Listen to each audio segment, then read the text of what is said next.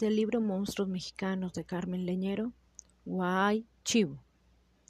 En uno de los montes de San Antonio Chun había una choza habitada por un viejo solitario, de quien todos en el pueblo desconfiaban, pues se rumoraba que había vivido más de quinientos años, comiendo hierbas secas y comunicándose solo con los chivos y las cabras del monte, a los cuales pastoreaba en las noches de luna llena con un silbato de caña.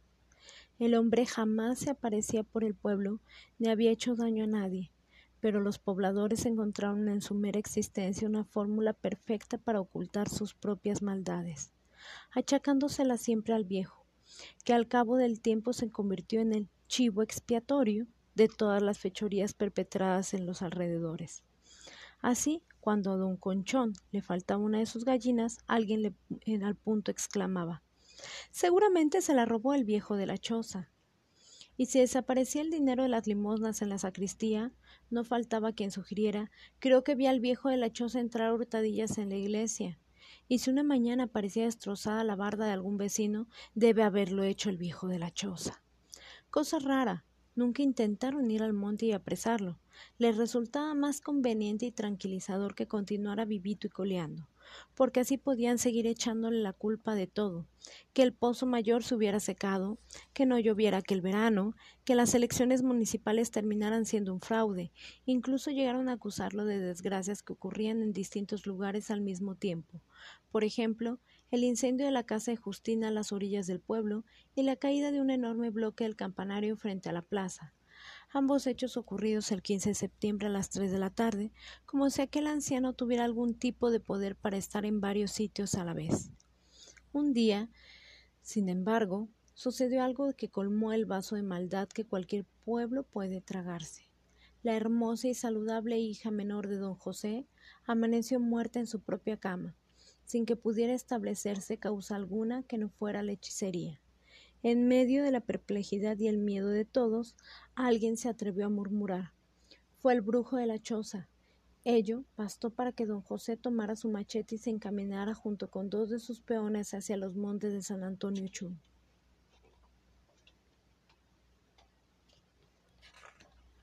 Los tres hombres trajeron arrastrando al pobre viejo hasta el centro de la plaza, y ahí, en medio de la multitud vociferante y sin que mediara ningún tipo de justicia, Don José levantó su machete y cortó de tajo la cabeza del anciano. El cuerpo se desplomó y la cabeza rodó por el suelo con los ojos desorbitados, mirando de forma aterradora a los presentes. Para mayor espanto, sus labios comenzaron a moverse, y todos oyeron a la cabeza pronunciar angustiosos insultos. Pecadores, hipócritas, ¿por qué me hacen daño? ¿Qué mal les he hecho? Yo soy un buen hombre y no me meto con nadie.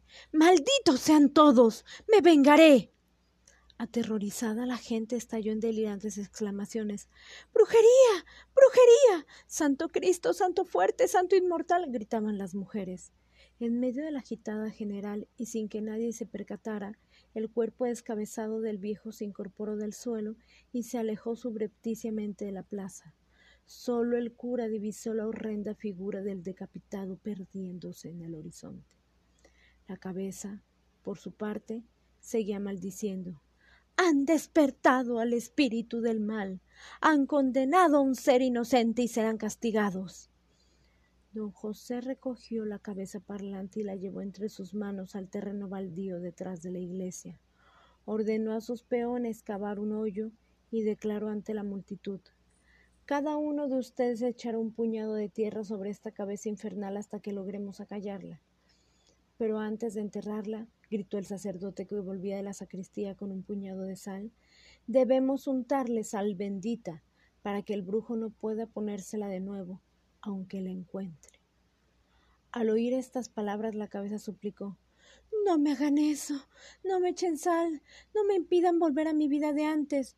Yo he sido un buen hombre y me mantuve lejos para no lastimarlos con mis artes mágicas. Se hizo un silencio general, pues la gente se sintió de pronto conmovida. He vivido en el monte acompañado de seres agrestes, siguió gimiendo la cabeza. Pero don José, con movimientos rápidos y decididos, esparció la sal en la zona cercenada del cuello y hundió la siniestra testa en el agujero. Ustedes han despertado a Guay, maldito. Fueron las últimas palabras que farfulló la cabeza antes de que la tierra sellara sus labios. Mientras tanto, en la choza del viejo ocurría algo extraordinario. El cuerpo descabezado del brujo bailaba en torno a un ancho cabrío, agonizante, cuya cabeza había sido cortada también. El viejo dio siete vueltas a la derecha y siete vueltas a la izquierda. Levantó la cabeza del animal y se la colocó sobre el cuello. Luego tomó el cuerpo aún tembloroso del chivo y bebió de su cuello toda la sangre. Conforme bebía, el brujo se transformó de manera horrorosa. Le salieron pelos por todo el cuerpo y sus manos se convirtieron en garras. Nadie fue testigo de tal metamorfosis, pero desde entonces, todas las tardes, al caer el sol, los habitantes del pueblo ven las enormes sombras del hombre chivo, escalando los muros de la iglesia y buscando su cabeza humana.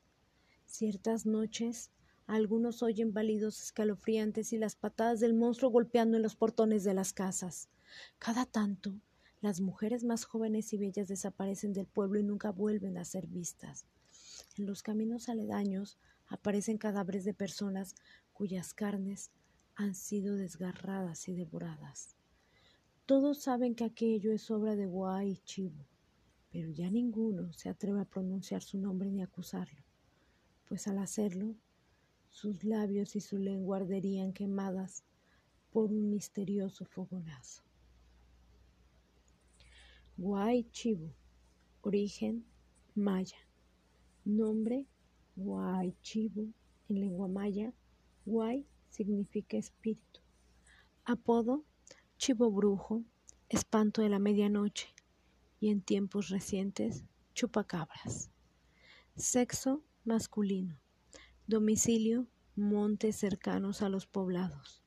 Señas particulares, tiene cuerpo humano, pero cabeza y piernas de chivo, como un macho cabrío en dos patas, imagen típica del diablo. Es de color negro, tiene grandes cuernos retorcidos, piernas fuertes y peligrosas garras. Luce largas barbas y un pecho muy velludo. Sus ojos rojos y centellantes tienen una mirada desorbitada. Posee inteligencia humana, una fuerza descomunal y se mueve a enormes velocidades, desatando violentos remolinos a su paso. Lo envuelve una nube de intenso frío. Emite espantosos gemidos, carcajadas estruendosas e insultos sacía su sed con sangre de cabra. Es extremadamente maligno. Odia la luz y adora la oscuridad. Misión castigar a los hombres por sus pecados y devorar humanos, en especial niños. Suele escalar altos muros, aterrorizando a todos con su sombra gigantesca. Quema la boca de quienes delatan sus fechorías o pronuncian su nombre. Hace perder la razón o enfermar de altas fiebres a los que intentan atacarlo. Antídoto, destruir las partes de su cuerpo que el brujo deja en casa cuando se transforma. Y colorín colorado, este libro aún no acabado.